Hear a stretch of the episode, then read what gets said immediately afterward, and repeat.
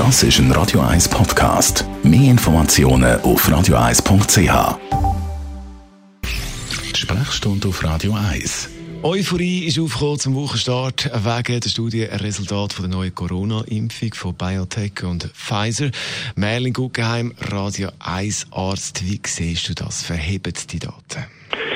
Also das sind tatsächlich gute, breite Daten aus einer Phase 3 Studie, also aus einer klinischen Anwendung mit äh, vielen tausend Patienten, äh, sauber aufgeschafft mit einer höheren Effizienz. Ähm, ich bin so wie alle anderen eigentlich positiv überrascht. Gleich, wir haben auch schon mit dir darüber geredet, über Impfungen. Du nicht ein Impfkritiker, aber du hast gesagt, bei dieser Corona-Impfung, weil es halt so schnell geht, normalerweise äh, braucht man da 10 bis 15 Jahre, um das zu entwickeln, dass man da schon genau muss anschauen muss.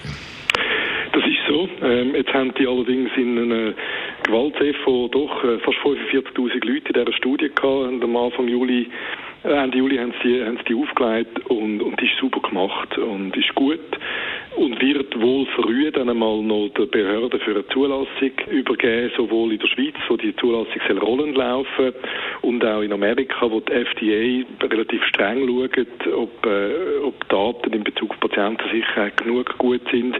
Äh, es ist so, dass ich das im Moment ein bisschen beschnuppern und äh, ein bisschen schauen, was dann rauskommt, aber ich finde, es ist super gemacht und es ist, es ist auf ganz vielen Ebenen erfolgversprechend. Jetzt habe ich so ein durchgelesen heute Morgen, so bei diesen, bei diesen Probanden, die mitgemacht haben, dass die dann schon auch ähm, massiv Fieber und Gliederschmerzen bekommen haben nach der Impfung. Äh, muss man mit so einer Reaktion rechnen?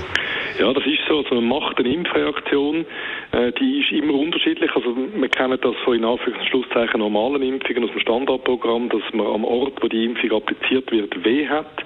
Äh, man kann auch durchaus mal ein paar Allgemeinsymptome machen und das ist das Zeichen dafür, dass äh, der Impfstoff äh, die Immunabwehr auslöst. Und das ist also die Möglichkeit, die der Körper dann hat, auf der, auf der Basis von dieser Reaktion, die der Körper macht auf den Impfstoff, sich zu immunisieren gegen, gegen den Erreger. Und das ist unangenehm und verlässlich, es bräuchte das nicht, aber das ist einfach so, das braucht es. Jetzt eben, es tönt so, wenn man alles liest, quasi die Impfung ist wirklich in den nächsten zwei, drei Monaten dann um. Also ist das eine falsche Vorstellung?